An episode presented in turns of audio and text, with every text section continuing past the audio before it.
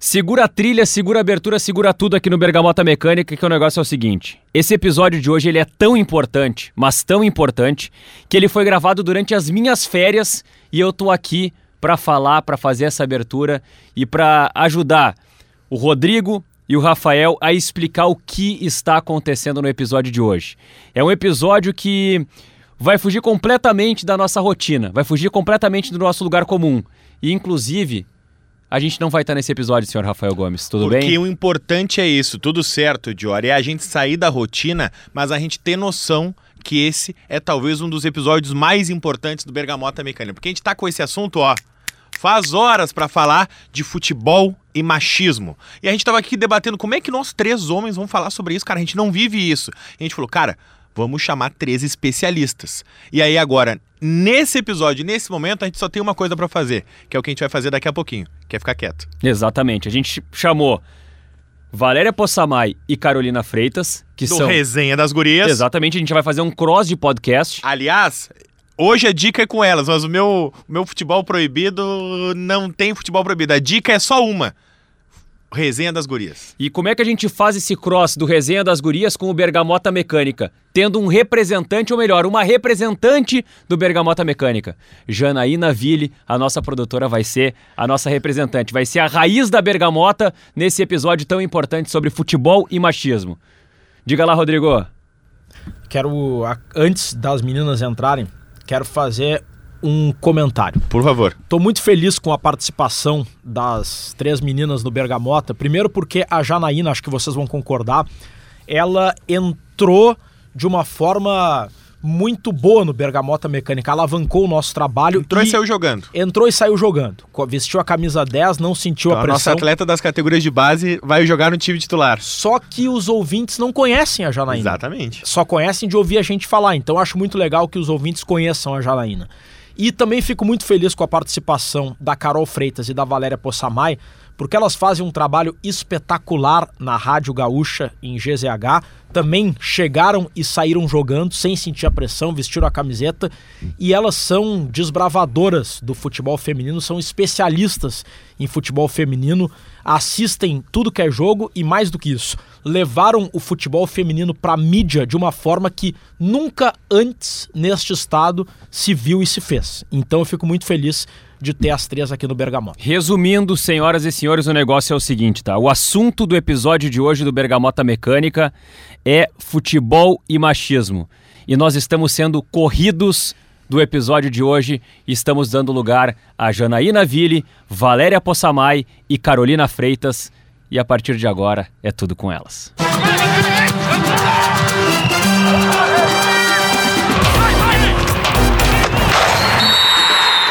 Apito árbitro Bergamota Mecânica entrando em campo. Hoje, episódio número 81.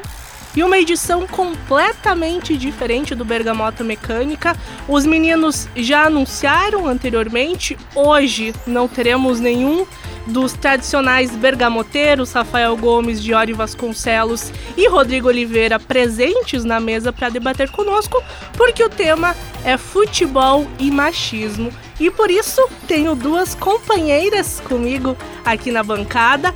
Primeiro, a gente vai seguir alguns protocolos aqui do Bergamota Mecânica. Já tivemos o apito árbitro no começo e agora eu quero dar boa tarde para Valéria Possamay. Boa tarde, Janaína. eu estou aqui para viver esse momento.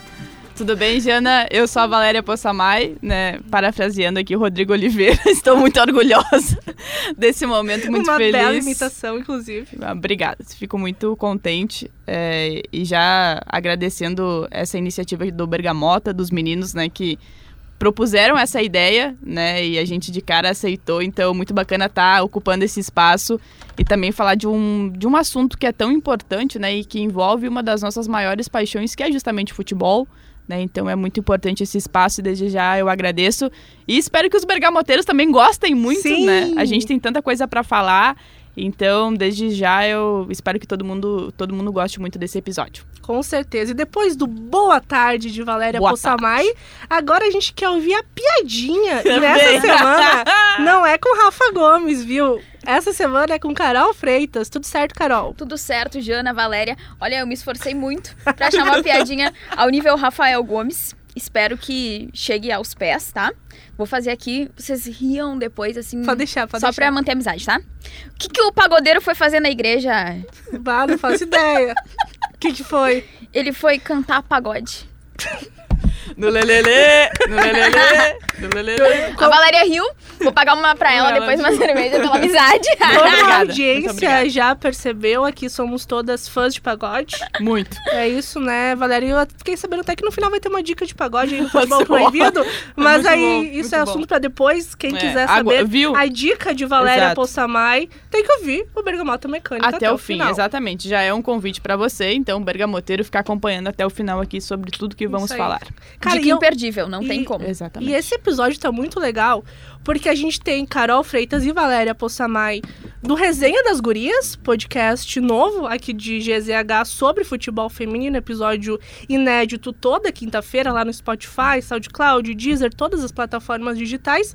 E eu também sou produtora aqui do Bergamota Mecânica, tô deixando hoje A de grande, a grande produtora dos Ah, podcasts. Tô, tô deixando de ser uma entidade hoje aqui, gurias, porque antes os guris falavam, ah, produtora Janaína, produtora Janaína, agora tô... Agora estão descobrindo que tá tu existe. conhecendo a minha voz. Vocês eu sabem? real, eu existo. Vocês sabem quem, quem é Janaína Willy? Então. É Vili. É, é Vili, É não é Willy. Vili. Errei até o. Tudo certo, Vili. tudo certo. É isso aí. Mas, gurias, antes da gente começar a aprofundar esse tema, que tem muita discussão pra gente falar de futebol feminino, é, de jornalista, né? O trabalho de jornalista cobrindo o futebol feminino, acho que a gente começa nos apresentando. A gente, é, con- acho que cada uma conta um pouquinho da sua trajetória até chegar aqui no Grupo RBS, até chegar em GZH. A Carol, eu sei que ela é do interior, assim como eu também, tem bastante essa vivência muito legal de arquibancada do futebol no interior. Então começa te apresentando, contando como é que tu começou a acompanhar futebol e também como é que iniciou tua carreira.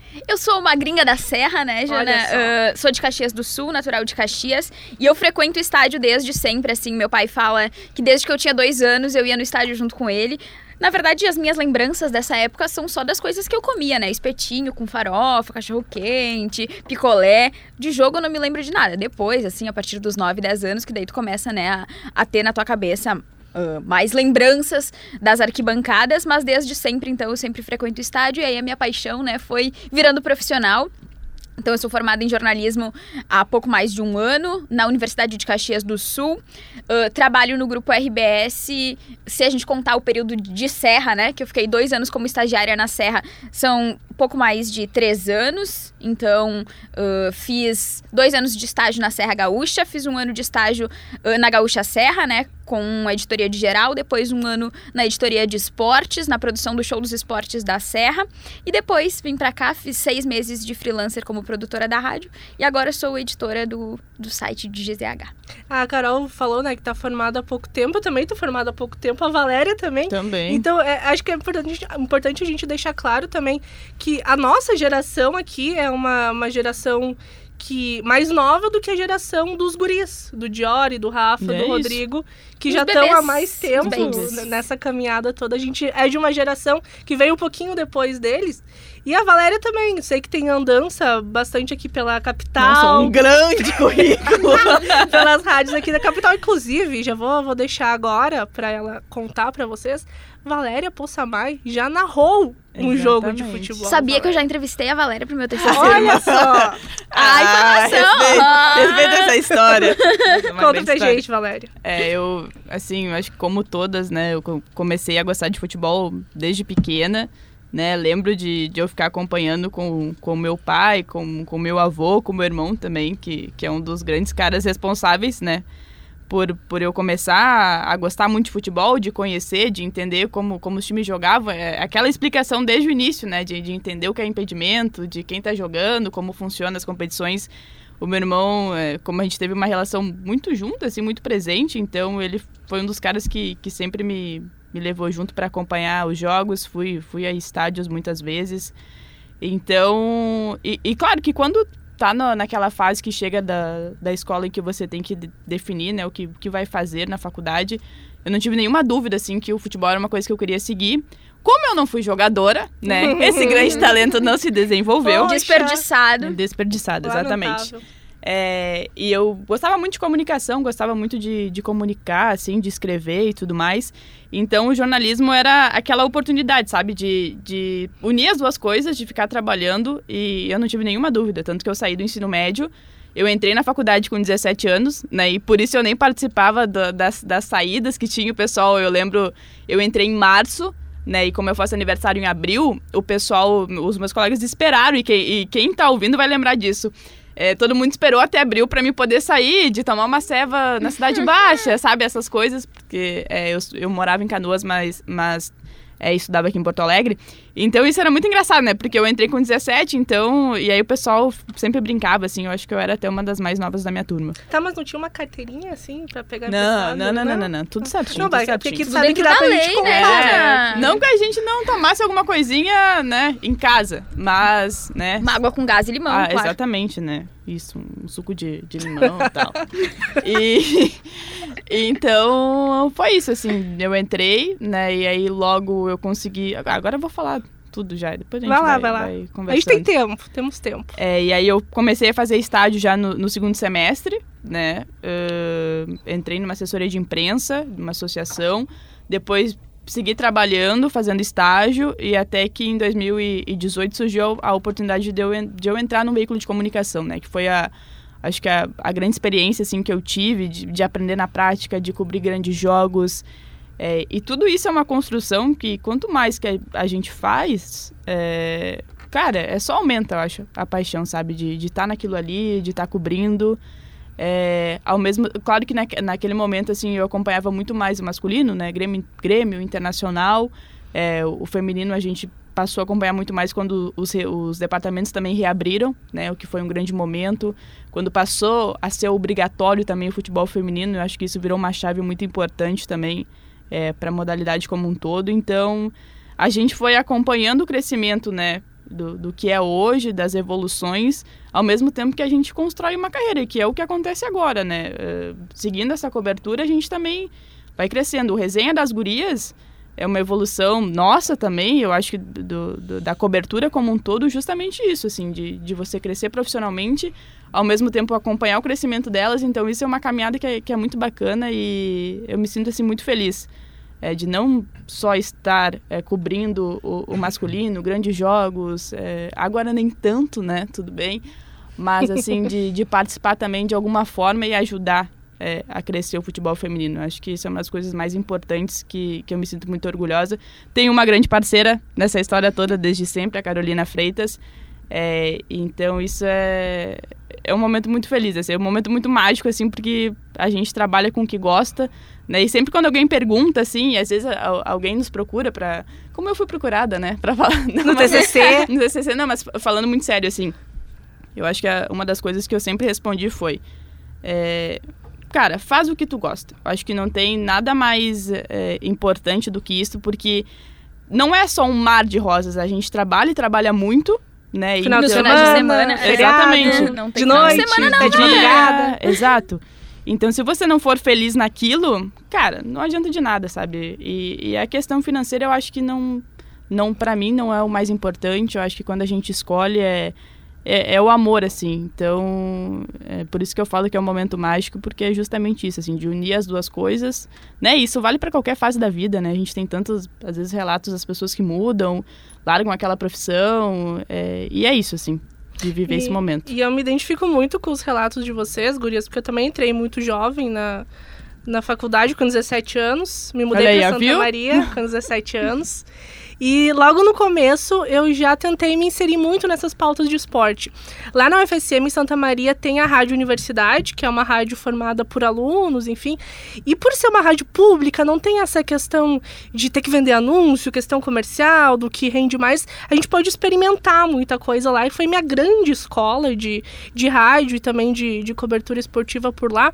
E, um- e um negócio muito bacana que a gente conseguia fazer as transmissões da divisão de acesso por lá. Então, hum, meu começo, meu início foi já no, nos estádios, já no meu primeiro ano de, de faculdade, que foi muito bacana, é, fazendo cobertura do Inter SM, até viajando para alguns jogos. E a gente conseguiu fazer algo muito legal, que foi cobertura de futebol americano lá do futebol americano amador, disputado aqui no Rio Grande do Sul. E nós fazíamos as transmissões lá e foi muito bacana, foi uma escola muito grande. Eu sempre gostei muito de futebol americano também. E depois de um tempo, assim, as coisas foram acontecendo, a gente conseguia viajar até Paraná de vez em quando para fazer as transmissões. E, e fui, fui aprendendo, sendo repórter, até me tornar comentarista lá. E, e Olha acho que, que a gente tá descobrindo agora. É, revelações por aqui. E acho que a gente pode começar esse debate sobre futebol e machismo por aqui, falando da falta de referências que muitas vezes a gente tem. Porque foi algo que eu encontrei muito lá quando eu fui começar é, a, a virar comentarista de futebol americano. Isso foi 2016. Naquela época, eu não tinha em quem me espelhar. Agora, é, é a cobertura tanto de, dos esportes americanos, NFL, NBA, como do próprio futebol, nós temos mais referências na TV, pessoas a quem nos espelhar. Mas pegando esse passado recente, de seis anos atrás, a gente vê como tudo evoluiu muito rápido, ainda falta, obviamente, mas vocês tiveram também essa questão da falta de referências. A Valéria, no dia que ela foi narrar lá o, o, Grenal feminino, tu tinha alguma mulher, alguém em, em quem te espelhar naquela época? É, eu acho que a, a, gente já vem de uma geração que muitas mulheres lutaram e abriram espaços, né? E eu acho que a partir disso que veio a minha, a minha oportunidade também, né? Porque nós temos Renatas de Medeiros por aí, né? A Renata, que foi uma grande figura aqui da Rádio Gaúcha em, em, diversos sentidos, não só pela profissional que, que ela é, mas assim também de abrir espaços. A Alice, a Duda Strebe, é, no, próprio Sport, no, no, próprio Sport TV, que tem tantas narradoras hoje, a gente acompanha a Natália, a Natália Lara, a Renata Silveira. Então, são, são muitas mulheres que, que já, tavam, já estavam abrindo espaço naquele momento, e, e aí a gente tem a questão do, do Rio Grande do Sul também, é, mas também a nível nacional, né? Então, a Renata Mendonça tem tanta... A Ana Thaís Matos, tem tantos nomes, assim, que, que vão surgindo. E naquele momento já, já se abria, sabe, Sim. esse espaço. Então, já tinha muitos nomes na, naquela época, né? E a gente... E vale ressaltar muito aqui também o trabalho que é feito pelas mídias independentes, né? Que fazem um super traba um trabalho, uma cobertura, e também é feito especialmente no futebol feminino. A gente acompanha isso, né, Carol, assim, especialmente por, por rede social. Então, naquele momento já tinha muitas mulheres, né? E, e aquilo impulsionou porque a cobertura que foi feita foi toda por mulheres. Então, tinha eu narrando, tinha a repórter era uma mulher, a comentarista era uma mulher. Então, a, a pessoa que estava no plantão também era uma mulher. Então, isso era muito bacana. Né? Tinha, eram todas as mulheres. É, pelo que se tem, e, e eu acho que, que pelo menos eu, eu, guardei essa marca, assim, especialmente, assim, para mim, de forma especial, porque o que parece, eu fui a primeira a narrar no, no FM, né? Oh. É, o, é o que se tem, né? Não sei porque... E, e às vezes eu nem, nem se publiciza, assim, não, não fica se publicizando muito, porque tem muita história, tem tanto registro do futebol feminino que ficou, assim, sabe, apagado, que as pessoas se perderam, então... É, não, não uso tanto isso, mas eu guardei para mim, assim, é, é, esse feito. Porque hum, muitas mulheres já, já passaram por microfones, então é, eu guardei, assim, muito mais pessoal. Mas é, é, muito. Primeiro que é muito difícil, né? Muito, muito difícil. Não, ainda mais do rádio, né? Precisa né? de muito fôlego, muito repertório. E não Nossa, pode eu, se desligar por nenhum minuto, né? Eu lembro que eu bebi o dois litros, sabe, de uma garrafa PET. Mesmo assim, que eu peguei e levei e narrei aqueles dois. Assim, bebi aqueles dois litros porque era uma tarde de sol, né? E teve uma goleada do, do Internacional sobre o Grêmio. Quantos né? gols na rua? 4 a 0 né? Quatro uma, gols. A, a goleada que foi feita. Então, imagina, né? Uma menina Estava ali estreando, né? Narrando quatro gols. Quantos anos tu tinha, Valéria? Eu tinha. Acho que eu tinha 21 ali. 21 anos, é. E. Nossa, foi, foi muito especial, assim. Eu acho, eu acho que muito mais pelo momento, sabe? De a gente ter uma narração de um grenal, né? Numa, num, numa FM, né? Que, que foi feito e foi feito pela Rádio Grenal. Então isso é, é muito importante, sabe? De, de, daquele momento, assim, de, da gente fazer numa transmissão é, e, e, como tu falou, naquela época já tinha muitos nomes, né? Eu, diferente da tua situação. Mas muito porque essas mulheres, elas já abriram espaços, né? Elas já foram ganhando, ganhando, ganhando espaços também. A, a gente teve as meninas aqui na apresentação do Globo Esporte, por exemplo, a Duda também, que foi repórter, uh, assim como a Alice. Então, isso é muito bacana. Fora o, o, os outros nomes também que a gente for buscar, né? É, é muita gente. E graças a elas, né? Graças a esse passado que, que hoje a gente consegue manter é, é, esse espaço e essa luta também. É, e eu toquei no, no, fato da Valéria ter sido narradora, porque eu acho que a, a, narração foi, acho que a última função que as mulheres conseguiram alcançar, é. se a gente pensar em transmissão, em trabalho com jornalismo esportivo, porque está muito ligado a esse comando, né? O narrador, a narradora, é a pessoa que está comandando a jornada, que tem que estar tá atento em tudo, que vai acionando todo mundo, tem esse protagonismo durante uma transmissão. Sem falar na questão da voz, que muita gente. É, ainda reclama, né? Fala que ah, a mulher não tem o tom de voz para ser narradora, ainda implica com essas questões que a gente sabe que está muito mais ligado a um machismo estrutural, de costume, de nunca ter ouvido antes para achar que isso é diferente, é, né? E eu acho que tem, tem uma questão, eu, eu penso assim particularmente, porque a narração da TV e a narração do, do rádio, elas têm muita diferença. Sim. É, é extremamente, assim, a preparação, essa questão da voz, porque a TV, ela, você não precisa estar narrando o tempo todo, né? Tem a imagem para complementar. A imagem, então, eu acho que ela se, ela talvez. E na TV a... tem o replay também, né? Exato. Na rádio, tu tá narrando Perdeu no estádio, o acabou? Acabou, exatamente. É, então, eu acho que a, a, narração na TV. Não posso dizer que ela seja mais fácil porque eu nunca fiz e, e, e até não, não seria uma forma correta. Mas assim, ela não, tu, não, tu não precisa o tempo todo, assim como, como fazem Pedro Ernesto, Marcelo Debona, Gustavo Manhago, André Silva também, que é, que é narrador, o Eduardo Costa lá da Serra também, que, que faz com a gente. Porque é muito assim, é, bom, tu tem que tá, tu tem que ser ouvinte ali, né, dentro do estádio para trazer todos os detalhes, né? E na TV não precisa tanto, pode ser mais cadenciado, tu pode conversar mais, né? É, um, é uma outra é, um, é uma outra evolução assim de progresso de narração, então é um outro andamento. Talvez por isso que as mulheres também uh, ocupem mais, mais esse espaço de TV, né? E a gente tem as, as duas grandes mulheres fazendo isso também na é, fora outros nomes que, que estão na surgindo, ESPN na ESPN tem. também. Na Band na tem Band também, também. a Isabelle. Poxa, a Isabelle é ótima. A Isabelle, nossa. Ela a começou Isabelle no é- rádio, né? é. Começou no rádio. rádio. Depois, Minas. depois teve aquele concurso lá do Narra Quem Sabe. Sabem, isso. Que foi da Fox, foi da ESPN. É, naquele momento, é, é, naquele momento eu acho que ainda era, na verdade, o, é da ESPN, mas acho que a Fox também fazia, o, fazia um, esse concurso também, que ainda tem, né, da, da ESPN, revelando sempre é, narradoras, então... E claro que e a Isabelle, e vale destacar aqui também o trabalho da Band, porque foi é, a, a, primeira em TV aberta mesmo, né? Até transmissões do, do futebol feminino ainda faz isso. Então é muito importante também. A Aline Pellegrino também como comentarista.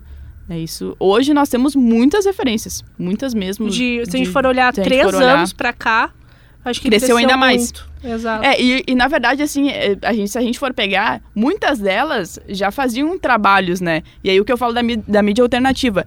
E claro que foram ganhando espaços em grandes veículos de comunicação e, e, e a partir das suas competências foram ganhando espaços. é, e a gente vê hoje em transmissões masculinas, com elas comentando, com elas narrando, e isso é muito importante. E que continue assim. E, e a Valéria tocou num ponto muito importante que é das mídias independentes. E a gente tem a grande referência hoje que é a de Bradoras, que surgiu Exato. lá em 2015.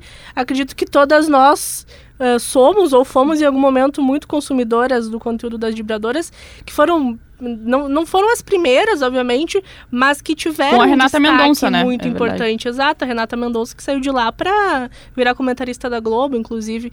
E elas, além de, de ter esse trabalho importante, elas conseguiram estar presente em grandes competições de futebol feminino, como mídia independente também.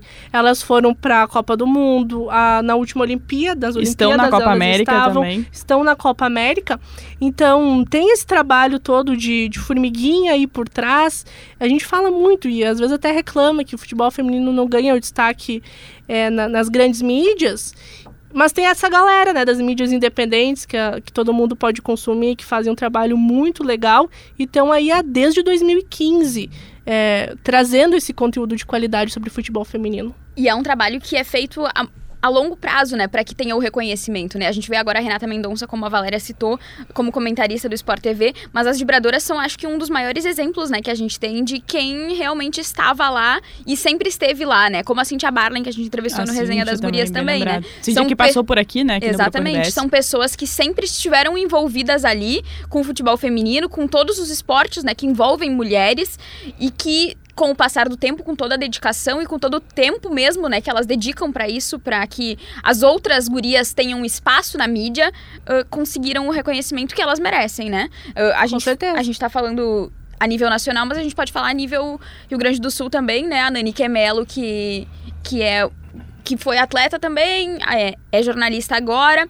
trabalha na Rádio Inferno, é uma guria que sabe muito sobre futebol feminino das gurias coloradas. Qualquer dúvida que eu tenho, se eu tô assim meio balançada, É. eu mando uma mensagem pra Sunani, me ajuda, sabe? É uma guria que sabe muito sobre futebol e começou independente, assim, sabe? E a A- Nani, o o legal também é que a Nani faz coberturas do, do masculino também, né? Faz tudo, o, narra, o torcedor comenta. colorado deve que tá ouvindo vai, vai com, Com certeza, certeza lembrar sabe. desse, desse nome assim, porque a gente acompanha e, e a Inferno faz essa, essa cobertura que é mais torcedora, né? E a gente vê a Nani vi- vibrando na, na tribuna. Exatamente. Então isso e, é muito e bacana. a Nani também é uma guria que narra, que comenta, que reporta, então ela faz tudo. E ela faz tudo bem feito, né? Então acho que é um dos grandes exemplos, sempre que eu tenho oportunidade eu cito, porque além dela ser uma baita pessoa, né? A gente já teve experiências de conversar com ela, de trocar ideia e tudo. Ela é uma baita pessoa e uma baita profissional, então acho que, como a gente tá falando de exemplos que deram certo, acho que é bom a gente puxar também pro Rio Grande do Sul, como sempre, né? Puxar a sardinha pro, pro nosso lado aqui, pra, pra galera que faz aqui. A Marina Stout também, né, que do lado do Grêmio, que acompanha muito as gurias gremistas, tem uma página só sobre, as Sobre gurias isso, né? gremistas, faz isso sem qualquer remuneração e se dedica mesmo, né, tá sempre ali acompanhando as gurias em todas as competições. Então acho que são pessoas que a gente pode citar aqui do Rio Grande do Sul, uma de cada lado, uma de Grêmio, uma de Inter, que sabem muito sobre os dois lados, que se dedicam muito e é porque elas realmente acreditam e querem que as gurias vão cada vez mais longe. Então acho que é muito importante a gente dar o reconhecimento pra elas por tudo que elas fazem, né? É, E a, e a Marina, inclusive, foi a nossa comentarista na final da Supercopa, né? Feminina também com. Uhum. Deu aulas. Exatamente, com o Grêmio e Aula e aula. Corinthians. Aula, aula e aula, isso. Ela participou com a gente na- durante a transmissão, então é, é muito bacana, assim. E quanto mais a gente abrir espaço, tem muita gente pra surgir. E não existe concorrência. E não existe É uma concorrência, é, puxando a isso. outra. É- Exatamente. É, isso, assim. E até, se a gente for avaliar, até o trabalho de mídia dos clubes, né? Se a gente, pegando esse gancho do, do futebol feminino, hoje a gente tem Grêmio Internacional, é, que, que quase que é uma rotina, assim como o masculino, de treinos, de informações. É, eu acho que tem uma coisa que está mudando muito no, no futebol feminino, assim, que a gente percebe mais, é esse acompanhamento diário, como acontece no masculino, que está acontecendo no, no feminino. É setoristas mesmo, que a gente, que a gente pode chamar, não, não tem problema. Por exemplo, o Corinthians, que é a, a- a nossa grande de referência, sucesso, né? né? Em relação a tudo, em relação a títulos, em relação a time, em relação à cobertura. E claro que daí a gente pode discutir São Paulo como eh, esse grande centro do futebol feminino pelo seu desenvolvimento, mas é notícias todos os dias sobre ah, treinamento, sobre atletas lesionadas, sobre coletiva. É o tratamento da mesma forma que acontece com o masculino, né? Isso foi uma coisa que, que virou novidade agora nesse ano. E aqui na- no trabalho da- das nossas imprensas também de Grêmio Internacional, a mesma coisa, de trazer informações e, e aí, claro que vai da gente também buscar e acompanhar, mas isso é muito bacana. Né? E é claro que a gente já tem todo um trabalho que é feito na seleção feminina, é, de, da, da mesma cobertura, as mesmas formas, sabe? O mesmo espaço no site, que é uma que parece simples, sabe? Mas que até pouco tempo não, Não tinha não era informação assim, disponível. não tinha informação. E, e a Carol citou a, a Cíntia antes, a Cíntia Barlen, que foi entrevistada no Resenha das Gurias.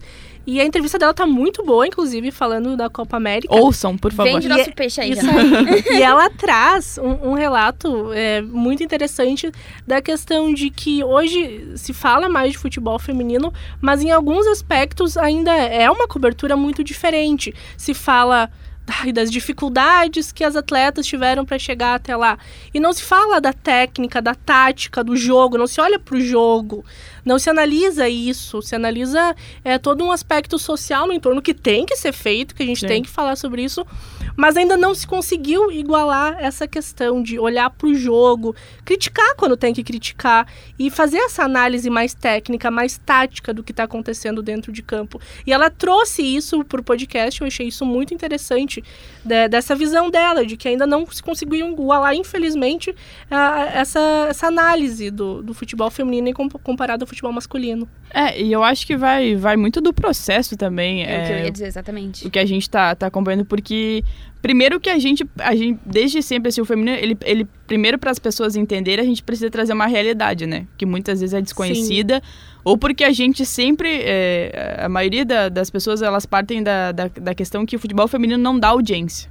Olha, gente, se, se quem estiver ouvindo é, ainda tem esse pensamento, esquece, sabe? Porque não, não existe mais e, e não é eu, Valéria Possamay, que estou falando aqui, são os números que são apresentados, é não só aqui no Brasil, é fora do Brasil, é investimento que se faz. É claro que teve uma questão de ser obrigatório para que os clubes se dessem conta da importância que eles precisam de desenvolver o futebol feminino, de se estruturar, de ter apoio das federações, de se ter calendário, toda essa história aí que, que a gente fala e pode ampliar mais. Mas, e agora vem essa, essa questão da consolidação. Acho que a gente discutir é, se a seleção brasileira vai estar tá jogando no 4-4-2. Então, é, essa é a, é a, evolução que agora eu acho que vem para se consolidar no, no, mais um passo, assim.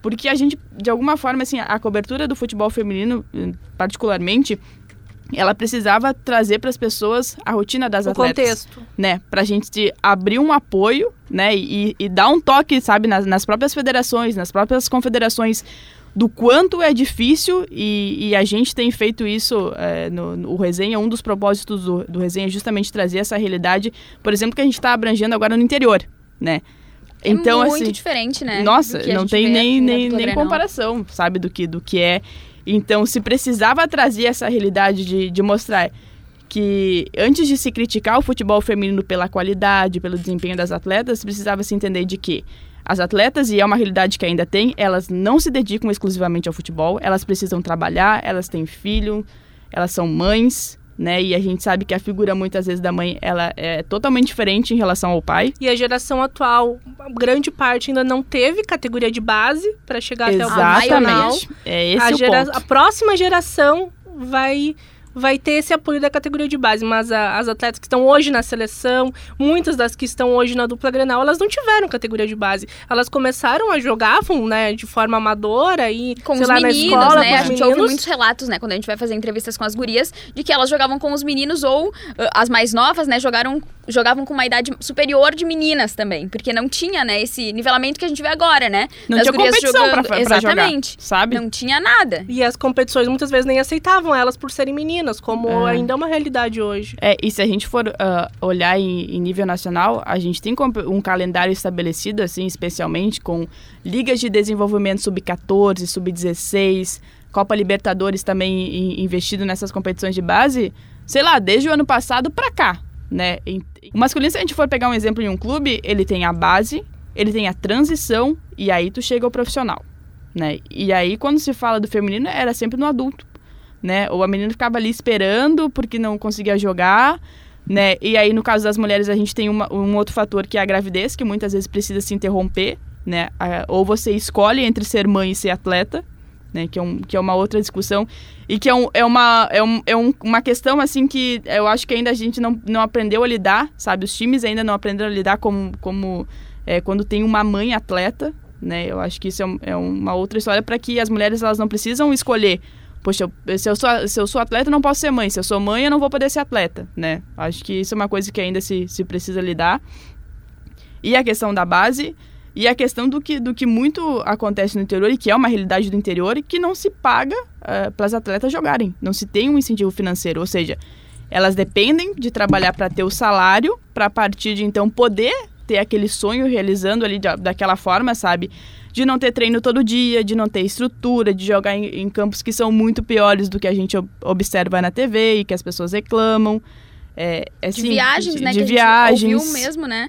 do Sabe, de treina- comer no- na beira da estrada, entendeu? De levar a marmita. É, é isso, é isso. é a falta de profissionalização, né? E a, gente, ent- e a gente sabe, e a gente não tá querendo colocar a culpa nos clubes, porque a gente sabe que não é culpa dos clubes, né? Porque, na verdade, a imensa maioria dos clubes do interior que tem futebol feminino é porque realmente acredita, né? Que tem que existir o futebol feminino no interior e que as gurias precisam jogar. Então, uh, tem muitos casos de sucesso, né, dos clubes que investem nas gurias e tudo mais, só que falta ainda um apoio até das próprias empresas abraçarem, né, das empresas das cidades, abraçarem, patrocinarem, ajudarem com recursos, para que haja também um auxílio maior para que as gurias tenham um apoio também, né? Nessa hora de. Em tudo que a Valéria falou que envolve, né? Treino, preparação, jogo, Estrutura tudo de mais. clube, acho que é auxílio. E aí, quando a gente fala em, em falta de apoio, de, acredi de acreditar, é, não é só de federações, sabe? Não é só de confederações. É o que a Carol colocou. É de empresas, é de você ter uma liberação de emprego que às vezes não acontece, né? E porque e ela não acontece muitas vezes por um caso de machismo.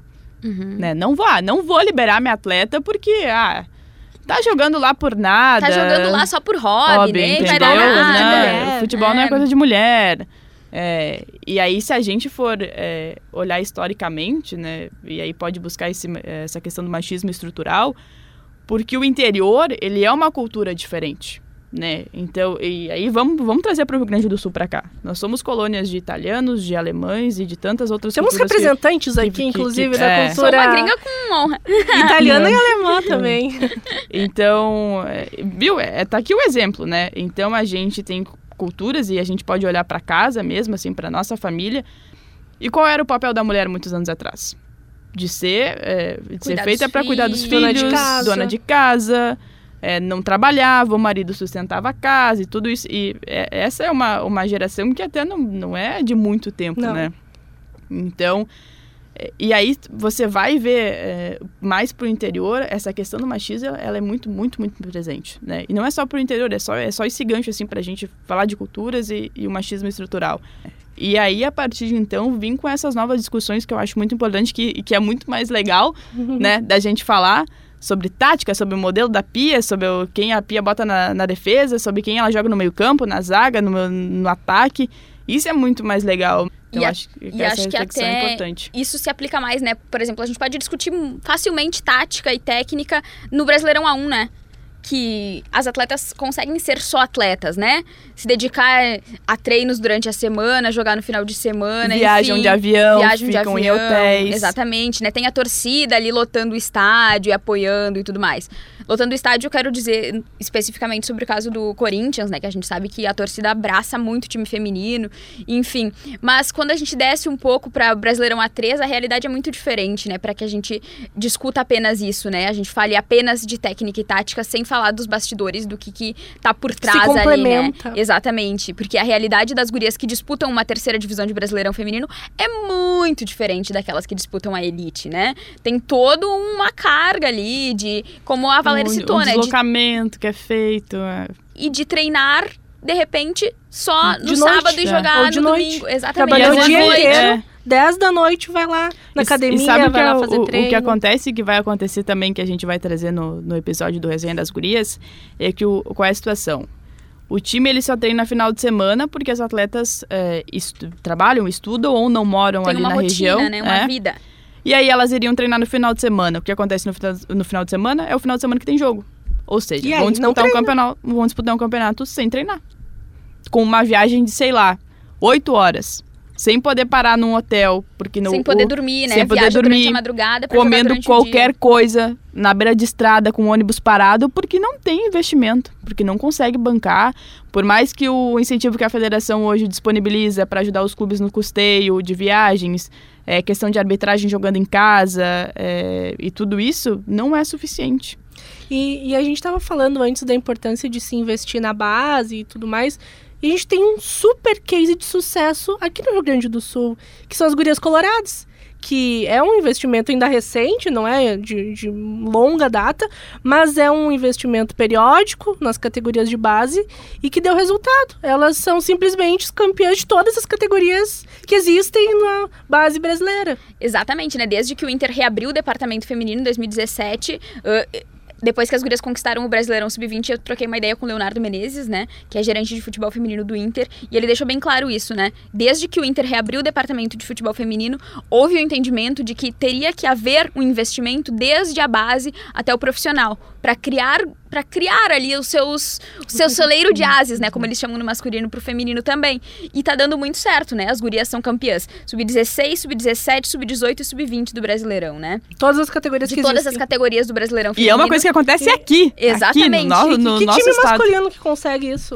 Olha, E é é- muito difícil. E acho que é Isso muito bom a gente enfatizar isso que tu disse, de que o trabalho só dá resultado porque é muito sério, né? E porque tem pessoas que acreditam mesmo e que investem mesmo por acreditar, né? Porque o Inter não é obrigado a investir na, no sub-17, no sub-16, no sub-20, mas investe porque acredita, porque quer formar gurias e dá resultado. Porque além dos títulos, né, temos várias gurias coloradas nas seleções. Tem na seleção sub-17, tem na seleção sub-20, tem na seleção profissional. Então é um trabalho que dá muito resultado por, por todo esse empenho que tem por trás, né? A gente sabe que resultado não vem de um dia para o outro, tanto é que o Inter investe desde que reabriu o departamento, a gente está em 2022 e a base colorada, acho que junto com a do São Paulo é a top de linha, assim, né? Quando a gente fala de futebol feminino brasileiro. São os clubes ali que É os que fazem as grandes disputas, Exatamente, assim, né? Que os torcedores até brincam ali, que é o grande clássico do futebol feminino de base é São Paulo e Inter. Porque são é um investimento muito grande e um, uma crença muito grande, né? De que o futebol feminino vai crescer cada dia mais. E por isso a necessidade de investir, de acreditar nas gurias, de dar confiança pra elas e de que as, as competições ocorram também, né? É, Porque esse ano a e- gente tá vendo mais calendário. Exato. O que ajuda também muito mais. Estabelecido. E, e também é importante destacar no Inter é a continuidade, porque nós tivemos trocas de direções né, durante esse período. Né, e é uma coisa que se manteve, inclusive, o futebol feminino ele veio para a pasta do futebol, né, onde se trata o masculino e tudo mais. Então isso também é uma importância, é, é o pensamento assim de, de enquanto clube, né? É, Isso é, é- é muito importante porque independente podia ter trocado a gestão do clube e ter parado, né? Então além de tudo que a gente já comentou, esse pensamento a longo prazo, que é uma coisa que, que a técnica Pia também quer colocar aqui no Brasil, é isso que a gente precisa, né? É um pensamento a longo prazo, é um investimento que não pode parar, independente de troca de aí, pode ser direção de clube, pode ser direção da CBF, como aconteceu. É isso E- que não pode parar. E também o pensamento comunidade, né? Porque recentemente o Inter também divulgou que no site agora das Gurias Coloradas do Inter, lá na parte das Gurias Coloradas, vai ter toda a carreira das gurias também, né? É um trabalho a longo prazo feito pela assessoria pelo João Calegari, que nos ajuda muito sempre. Então vamos citar o nome João é dele uma aqui grande também. figura também. Que também é uma figura que se dedica muito ao futebol feminino. Então, o que tem lá na aba do masculino, tem na do feminino também. Então é um trabalho de unidade mesmo, né? Da assessoria de imprensa aos dirigentes, às gurias, aos técnicos. E por isso. É o nome da resultados. camisa, tá? Pra pegar um É exemplo bem, bem simples. É o nome na da camisa delas, que é uma coisa que foi é, no ano, acho que No ano especialmente no ano passado, passado, antes do né? Grenal, né, que houve toda uma campanha por parte dos torcedores para que as gurias jogassem o clássico Grenal com o nome na camisa. Parece algo simples, básico. Parece algo E que não banal, tinha. que não e que tinha. agora tem, né? Que, e que se manteve. E que teve também na final do Sub-20, né, né? que as gurias também jogaram, mesmo na base, elas jogaram com a camisa com no, o- com- com, o nome nome. na camisa, então é São Parece pequenas uma coisas. coisa- É. muito minha, Trabalho de assim. formiguinha. É, mas é muito importante também para elas se reconhecerem, né? Ter uma valorização maior. Nossa, tem o meu nome na camisa ali. E aí, o a- torcedor e a pode comercia- comprar é. a camisa com o meu nome. Exatamente, é isso que eu ia dizer. É a comercialização também e, e dos clubes entenderem o marketing. é, aproveitar também que assim, também pode ter de meninas, né? Nome com, a- com as suas artilheiras, com a mulher Grenal, que é a, Fabi, Fabi Simões, Simões. né? Poxa, que é símbolo maior que, que essa mulher que se tornou artilheira muito mais que muitos jogadores que, que vieram disputar por aqui, que passaram por aqui, ela é artilheira dos Granais, então... E tem toda uma identificação, né? Quando, no ano Inter, passado, né? é. Quando teve aquele Um vai ficar ou não vai ficar, a torcida colorada veio abaixo, é né? Pelo bacana amor de ver, Deus, fica. bacana. Então é Isso, muito e- legal. E, exatamente. As redes sociais, é, e aí se quem for observar, essa troca de mensagens, essa troca de contato mesmo, assim, com, com atletas, ela é muito mais fácil, ela é muito mais aberta, elas param, elas querem isso, entendeu? Assim, Elas de- postam dancinha Sim, no elas fazem tudo isso, assim, não, não respondem. Elas vão no jogo da base, batem Ela- foto com o elas vão no jogo do profissional. Encontrou a Luísa Sonza, pô. elas prestigiam o, o profissional, né? E, que- e seria muito bacana se tivesse esse retorno também. Que, claro, às vezes tem, e a gente teve na, quando a Sorriso completou. Fez 100 jogos, fez 100 né? O jogos, Tyson. O Tyson foi lá também participar da, com uma placa comemorativa. Parece uma coisa muito simples, tá? Mas assim, pra elas e vendo isso, cara, não tem, tem nem Eu explicação. acho que cada- tem várias coisinhas que parecem coisinhas, mas se, se, se, Juntam. se juntam, viram uma coisa imensa, assim, e muito importante, né? Tudo que a gente citou, assim, nome na camisa, ah, os jogadores do time masculino estarem assistindo aos jogos do feminino, como as gurias sempre estão assistindo aos jogos do masculino, né? E torcendo nas redes sociais, né? A gente e acompanha torcendo também para as gurias da base, né? Porque a gente vê muito as gurias do profissional estando nas arquibancadas quando as, as sub-17 jogam, as sub-20 jogam. Isso nos dois lados, Grêmio e Inter também. Então acho que é muito Presença importante. de dirigentes, né? Vamos botar nessa conta aí também. Muito importante também elas verem ali as gurias que estão lá, onde elas querem estar, ali torcendo por elas. Então acho que isso é um, um baita exemplo. E trazendo um pouquinho de história para nossa audiência e de bergamoteiros que talvez não acompanhe tanto futebol feminino, a história do futebol feminino aqui no Brasil, a gente está gravando esse episódio na quinta-feira, dia 21 de julho. Dois dias atrás, dia 19 de julho, foi comemorado o Dia do Futebol, porque foi a data de fundação do primeiro clube aqui no Brasil de futebol masculino, o Rio Grande, Clube Rio É. Grande da cidade de Rio Grande, Não a Ponte No dia- Preta, né? Com todo, com todo respeito. Com Dia- todo respeito. Dia 19 de julho de 1900, a fundação do primeiro time de futebol masculino aqui no Brasil. E o primeiro time feminino, é, oficialmente, né? Havia jogos antes, mas o primeiro time oficial foi só em 1958. Foi o Araguari Atlético Clube de Minas Gerais, que reuniu 22 meninas para um jogo de futebol beneficente. Só que esse clube, ele só durou um ano. Em 1959, o time de meninas foi desfeito por causa de uma pressão religiosa lá de Minas Gerais, que o pessoal acreditava que lugar de mulher não era jogando é, futebol. E até aquele ano, de 1958, sabem onde é que as meninas conseguiam jogar futebol? Onde? No Imagina. circo. O circo era o único local aqui no, no Brasil onde havia jogos de futebol feminino até então. E lembrando também, já que a gente está falando de história, que de 1941 a 1983 havia um decreto-lei do Getúlio o Getúlio Vargas que proibia a prática de futebol feminino aqui no Brasil 40 e, anos, hein? Exatamente. A primeira seleção feminina foi fundada só em 1988. E a primeira Copa foi só em 1991. Por que, que eu tô trazendo todas essas datas aqui? Só para dar um contexto. E o quanto que- ele é importante, né? pra se entender. 1991, a primeira Copa de Futebol Feminino. 1991, o Brasil, a seleção masculina, já era tricampeã mundial e a gente estava disputando pela primeira vez uma Copa de Mulheres. Então, para trazer todo esse contexto que vai de encontro com o que a Valéria falou sobre essas dificuldades, sobre a falta de estrutura, sobre o que a Carol também falou, para ter essa ideia de que é tudo muito recente, não tem como querer se comparar. É um longo caminho que vem sendo trilhado, mas é um caminho muito recente. E só ainda. pra complementar também, né, o Brasileirão feminino como é feito hoje é desde 2013, né? Então não são nem 10 anos, são 9 anos de Brasileirão feminino nesses atuais moldes. Então, como tu disse, né, é tudo muito recente ainda. Tem que ter É, tem- ainda temos é, poucos nomes de, de ídolos que ainda ídolas, né, mulheres que são lembradas. Temos a Marta, temos a Formiga, temos a Cristiane e temos um nome que muitas vezes é esquecido e que eu queria fazer questão de trazer nesse podcast, que é a da Cici. Ela foi talvez a primeira grande, primeiro grande nome aqui do, do futebol feminino brasileiro e ela muitas vezes não é lembrada como merecia. E por outro lado, é lá nos Estados Unidos, onde ela trabalha, ou trabalhou por muito tempo, ela é considerada uma lenda do futebol feminino por lá. Ela tem fora do país um reconhecimento que ela não tem aqui no Brasil. E eu aposto que muitos bergamoteiros que estão nos ouvindo nesse momento é, não sabem da história dela, não sabem tudo que ela passou. Ela foi uma das pioneiras, se não a pioneira do futebol feminino de alto nível aqui no Brasil. Começou a jogar lá em 1988, junto com a primeira seleção. E ela sofria muito naquela época por algo que hoje parece inacreditável. Ela tinha o cabelo curto. E ela sofria ataques, ela era xingada por causa disso. Porque ela era uma jogadora de futebol que tinha o cabelo curto. E ela sofria ataques por causa disso. Então, acho que nesse episódio que a gente está falando de futebol e machismo, é importante a gente fazer esses reconhecimentos dessas pioneiras e trazer, né, todas essas dificuldades que elas precisaram enfrentar lá no começo. E, e sabe que a Cici, juntamente com a Márcia, a Márcia Tafarel também é uma da- dessas grandes Outro figuras nome. também. gaúcha, né? Gaúcha, é, da, da Serra, inclusive, a Márcia. Tudo é da Serra, é, É uma da maravilha, Serra. meu país é, É isso, é, é teu país, Carol, é teu país.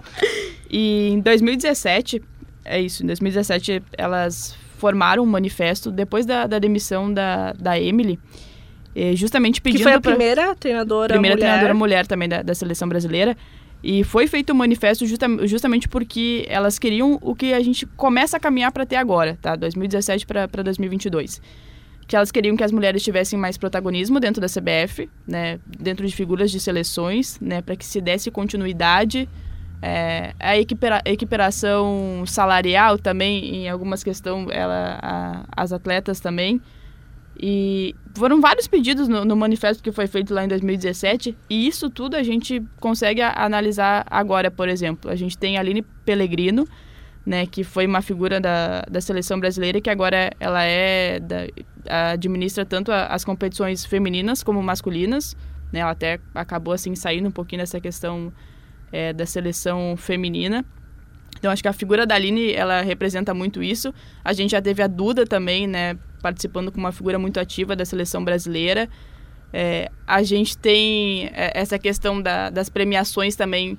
Ainda aqui no Brasil, ela não, não tá tão equiparada. É, a gente tem chamado, os atletas, quando são convocados, eles, eles recebem um valor é, pela convocação e tudo mais. Esses valores, né, ainda na gestão do, do Rogério Caboclo, eles foram equiparados, né? As atletas, elas recebem esse mesmo valor.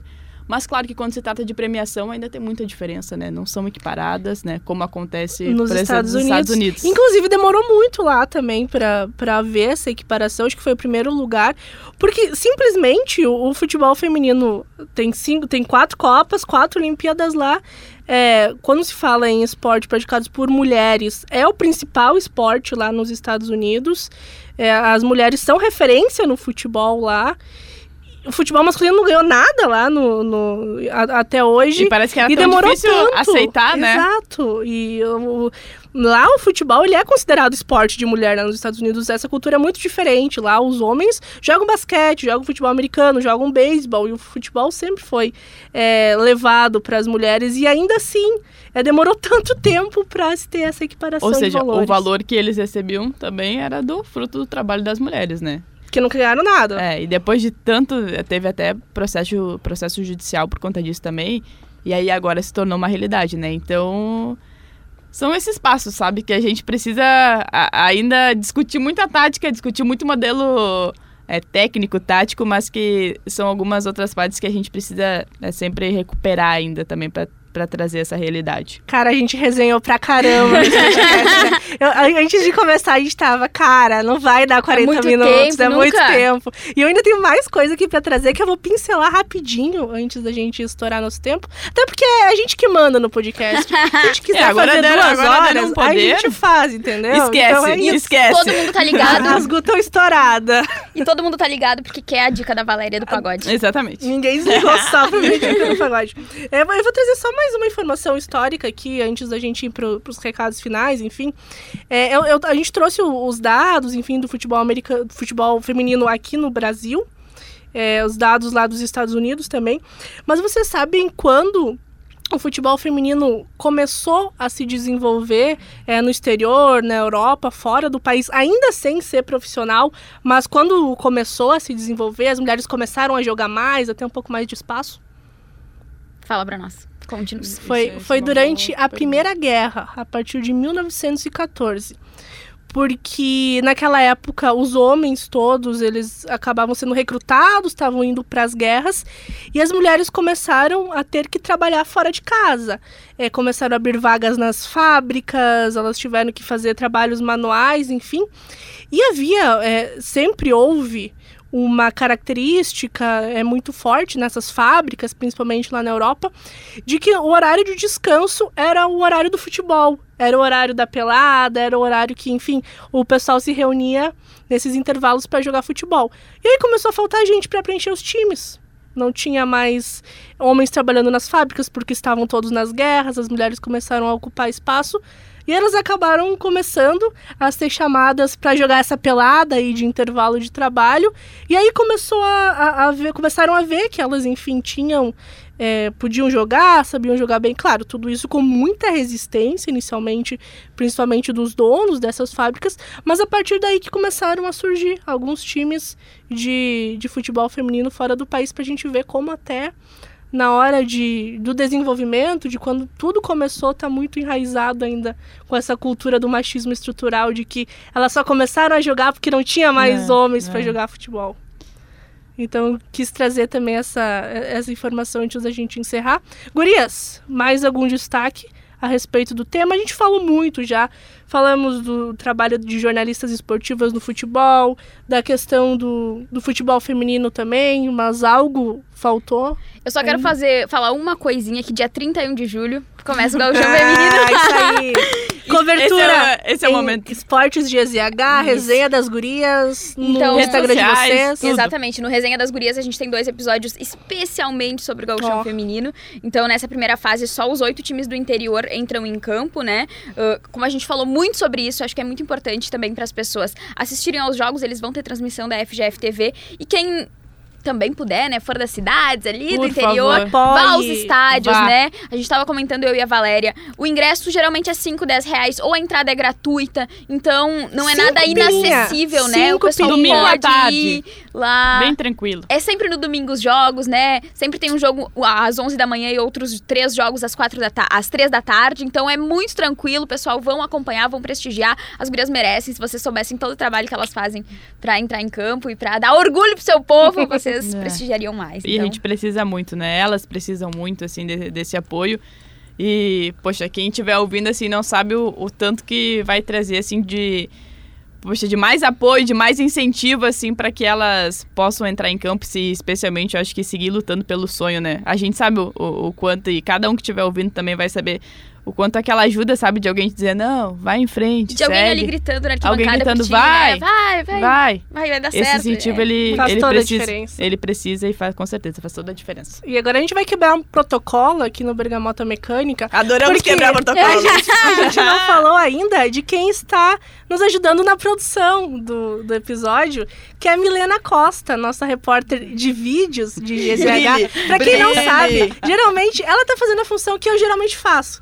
Que é de fazer os bastidores, filmar, enfim, a gente queria trazer uma guria também pra, pra É participar né? conosco. 100% é. O Paulinho já abriu o microfone dela. Ah, Teu recado, o- o- Milena. eu quer dizer, vamos registrar também o trabalho do, Paulinho Paulo, do Paulo Fraga. Fraga também, né? Muito bom. O Palmas pra ele, gênio. Palmas pra ele. Milena, teu momento, brilhe. Fala, time! Brincadeiras à parte. Olha, você, você que acompanha as redes sociais do É, Esporte com certeza GZH, já já, ouviu. já Fala, time. ouviu essa frase. Gente, que prazer estar aqui nesse papel da Jana, na verdade, né? que ela fica acompanhando sempre os guris nas gravações. Mas hoje uma, um time 100% das Gu, realmente, né? E é um prazer, além de tudo, estar ouvindo vocês, assim, aulas e aulas e palestras, obviamente. Muita nesse, palestra. A gente Nesse- gosta de falar. nesse episódio, é, principalmente para falar sobre esse tema, né? Fiquei aqui, obviamente, ouvindo de, de ouvidos atentos, porque é muito legal ver toda essa construção, assim. Acho que eu cheguei aqui há pouquíssimo tempo, né? Cheguei aqui há quatro meses, mais ou menos, aqui. Junto comigo. Exatamente, eu e Jana viemos de dupla. É, eu só queria aproveitar esse, esse destaque, assim, primeiro para parabenizar o trabalho de vocês aqui. Eu acho que isso é, é sensacional de poder acompanhar e fortalecer de todas as formas que forem possíveis. Inclusive, obviamente, nas redes sociais de Esporte ZH, aqui já fazendo merchan, né? e queria aproveitar esses dois minutinhos finais aqui do episódio mas pra. eu- Não, não é dois minutos. Eu, eu Olha, se a Valéria deixar a gente, eu, nem só. meu time aí. Tem que desligar o microfone dela, Paulinho.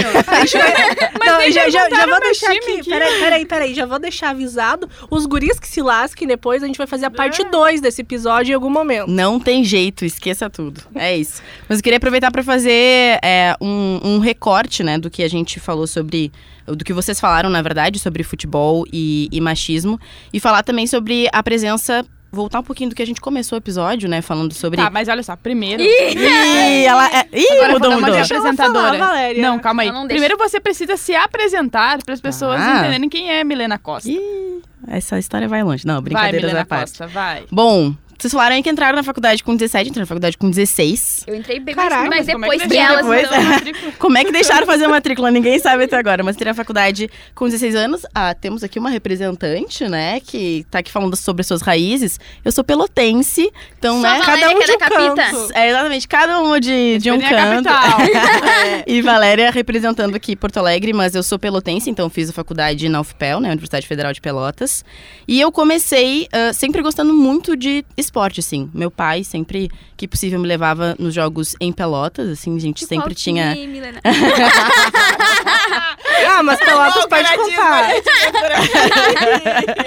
Ah, mas, mas Deixou Pelotas, quicando, Pelotas a gente pode contar. Deixei quicando, deixei contar. quicando. Não dá? Não, não precisa. Não Segue precisa. o bailinho. Vai, É, conta. tudo conta- mais. Todo Tá, eu torço vai. pro Inter de Santa Maria, e é isso. E é isso, ó. É sobre isso. Chavante, tudo né? bem? Vambora. Chavante, é isso aí. Vai, É. Valéria, tu queria contar teu time e a tua chance. Quer não, contar eu, teu é time? depois? A Carol é Juventude, A eu Valéria- sou Inter de Santa Maria, a, a, Chavante, Cha- a é Pelotas. Chavante, ah, só falta a Valéria. Eu- não, agora. é depois eu. A Valéria tem duas final. revelações, né? Que é É, a tá dica guardando. final e também o time. Então a gente fica É na expectativa. E além disso, na minha família, uh, o meu avô, que eu acabei não conhecendo, né? Toda a minha família é de Santa Vitória do Palmar, mesmo eu sendo pelotense. Meu avô era técnico de Santa Cruz, que é um time lá de, lá de Santa Vitória. Então o futebol tá nas raízes aí há muito tempo, assim. E é um- orgulho falar dele como alguém que representou o futebol do interior, assim. Viajava bastante, então era, era muito legal, assim.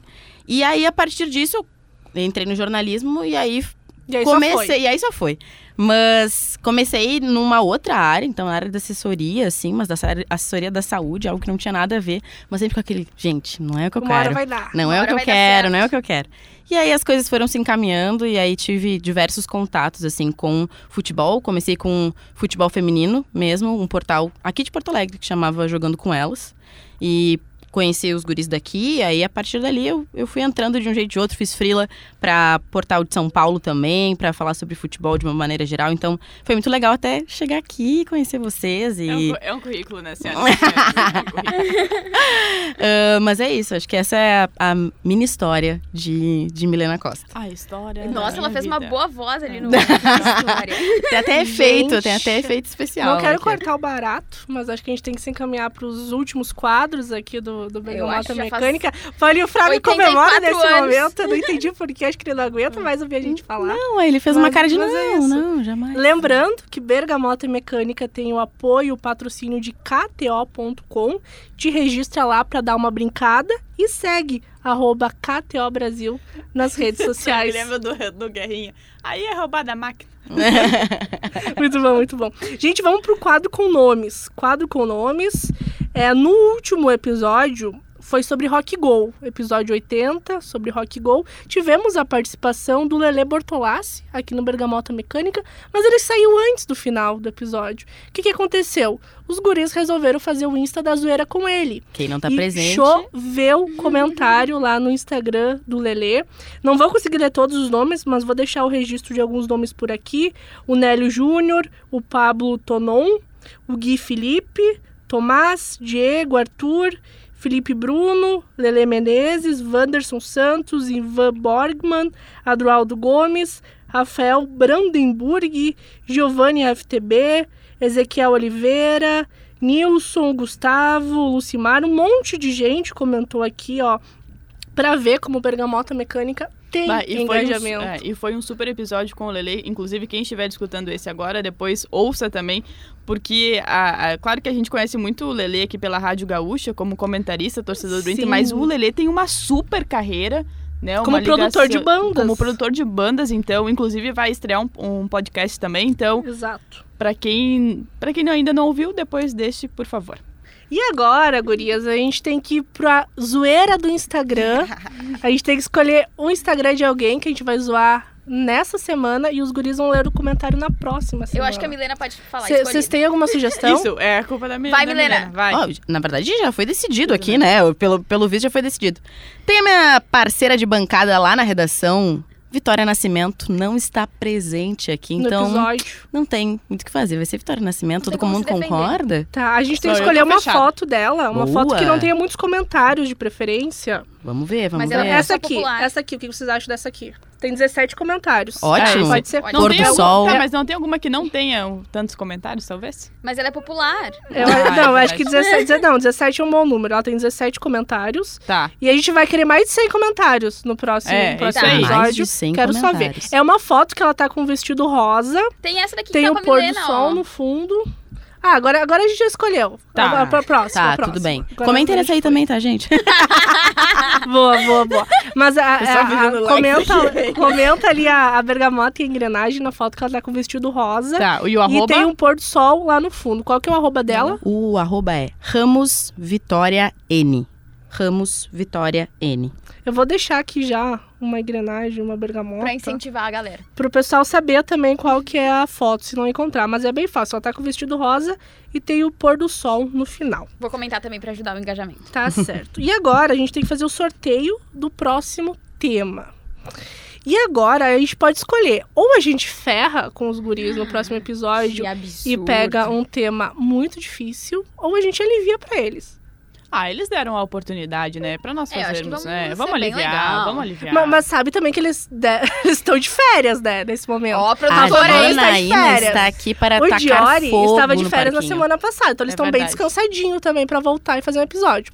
Vamos fazer, vamos quebrar protocolo de novo aqui. Os guris geralmente não revelam quais são os, os temas que vão Tá, sorteio. Bom, você é a produtora, né, Jana? Se você liberar pra quebrar protocolo, né? Nós já, então já tá quebramos, certo. a gente Então faz tá o que quiser aqui hoje. Então, Tá, o meu Fechou. tema pra sorteio na próxima semana, que vai ser o tema 1, é duelos geopolíticos das Copas do Mundo. Sacaneou, né? Mas é um bom tema, é um, é um bom É um tema. bom tema. Qual que é o teu tema, eu vou pegar Carol? super leve, então eu vou de futebol e Simpsons. É um bom tema também. Os guris estavam querendo fazer há bastante ah, tempo. acho que o meu mas é um tema que exige ser melhor. bastante pesquisa também, porque Ah, mas é a ligação de divertido. futebol e Simpsons é muito grande. E o da Valéria? Eu acho que o meu é o mais fácil. Si- sintonia entre futebol e música popular brasileira. Tá, futebol e MPB. E daí vai ser o da Jana, que é o mais impossível. Sortear um número acho que o meu aqui foi fácil, hein? Entre podem 1 reclamar. e 3. A gente vai no sorteador aqui, como de costume. Esse eu vou usar e pra o definir a tema minha sorteado foi Eu sabia. vida. Uh! que é duelos geopolíticos das Copas do Mundo. Aí Boa foi- foi- sorte. é. Não aí. foi nossa culpa, né, É, Valéria? exatamente. Boa sorte para os meninos Falem com a produtora episódio. depois. Eles que lutem. E o último quadro é o futebol proibido, que tem tudo a ver, inclusive, com esse episódio. Para contextualizar, o futebol fu- proibido foi criado no episódio sobre a Marta, se eu não me engano, foi sobre a Marta ou sobre a Formiga, Super- É sobre Em- a Marta, sobre a Marta. em que os guris falaram sobre eh, esse decreto que a gente citou lá de 1941, que proibia o futebol feminino no Brasil. E por isso eles criaram esse quadro, então, em que é permitido falar de tudo menos de futebol. Então, começo pela Carol, vou deixar a Valéria por último. Carol, tua dica no futebol proibido, dica sobre qualquer coisa, menos sobre futebol. Tá, vou indicar uma série, então pensei muito aqui, ó. Tá doendo a minha cabeça. This Is Us. Quem não assistiu Ah, ainda, muito boa. por favor, é uma baita série. Não tem vilão, é a história da vida, né, das pessoas. Então, acho que fica aí a dica pra galera. Mas um potinho de lenços ao lado, por favor, é sempre bem-vindo. Vamos indicar o Primecast. Muito bom. que é muito sobre bom, hein? futebol americano e basquete, NBA, NFL, a gente fala também aqui do contexto é, do Brasil. Comigo, Douglas Demoliner e Lucas A lenda, Katsurayama. a lenda Douglas de Molinero. Exato, ele dá honra de ter a presença dele no podcast conosco. Episódio novo toda semana. E eu já vou deixar um gostinho aqui que a gente tem dois episódios, os últimos dois que foram O ao que ar vem por aí. são muito legais. Um deles, a gente faz um resumão dessa off-season da NFL, para quem gosta de futebol americano. Quem ouvir esse episódio vai estar por dentro de todas as movimentações que aconteceram aí antes de começar a nova temporada. E tem um outro episódio que tá sensacional, que a gente fala sobre os 11 estádios da NFL que vão ser sede da Copa do Mundo de Futebol de 2026. A gente conta toda essa história de que os estádios lá, eles são muito mais do que locais para receber jogos, tem toda essa estrutura por trás. A gente recebe um convidado que conta é, toda essa história, então, do- dos estádios americanos. Essa é minha dica. Primecast no Spotify e demais plataformas de áudio também. Agora, a tão esperada dica de Valéria Possamay. Vai lá, Valéria, vai que é tua. Agora, agora eu fiquei nervosa. Bom, eu vou, eu vou indicar o que eu faço quando eu não estou, né, ligada O que ao, ao futebol. Medo. Ou eu estou escutando pagode no Spotify, e aí eu vou deixar dica de pagodeira. Ouça no seu Spotify essa playlist. Ou eu vou no pagode, né? Que é o melhor Vai, tu deles. vai com quem no pagode? Adivinha quem é que eu puxo pro pagode? É, Presente. é. Milena, Milena Costa já é uma delas. E você, Janaína? De vez em quando. É, é em isso. É assim. Dica é vá no pagode. Vá no pagode. Qualquer pagode, roda de samba, em qualquer Tá lugar valendo. que você estiver, vai. Tem ela Tá valendo. É. Milena, tua dica, futebol proibido. Ah, mas a Milena vai no pagode Vai no também. crossfit? Poxa, é- Vai no crossfit. esse foi um leve deboche. Eu queria dizer Não, isso. a gente, deixa, deixa eu falar Mas- que a gente não tem. Verão. A gente não tem Diori Vasconcelos, que todo episódio fala de corrida. Ah, mas não, a gente não, trouxe não, a não, Milena para, compensar para. que fala de crossfit. A verdade Bota é essa, fitness. então a minha dica, faça atividade física. Crossfit, o- no final das contas. crossfit, no final das contas, é uma coisa maravilhosa. Vou dizer pra vocês, eu tinha um pouco de preconceito, porém, depois que a gente Pronto, começa a fazer, a nunca mais a gente para. né? É a evolução de si mesmo. Então, Nossa, crossfit. que braço. Eu. Acho que tá na hora de encerrar esse episódio. Eu ia dizer que é o seguinte, eu ia dar essa dica, mas eu pensei, cara, como é que eu vou dar uma dica de uma coisa que eu nem comecei a fazer ainda? Seu exercício. Tá bom, Eu- galera, é, é isso. isso? Era isso? Bora pro pagode. Vamos. Até, até uma próxima. Obrigada a você que nos ouviu até o final. Acho que já passou de uma hora esse episódio aí. Uh, a gente tava com medo de, de fazer, não conseguir fazer 40 minutos. Dava pra fazer mais uma hora aqui se a gente quisesse. Obrigada aos meninos que abriram espaço Muito, muito pra gente aqui no esse Bergamota Mecânica. Obrigada, KTO, que patrocina esse podcast. Abraço, e, a- KTO. e até uma próxima.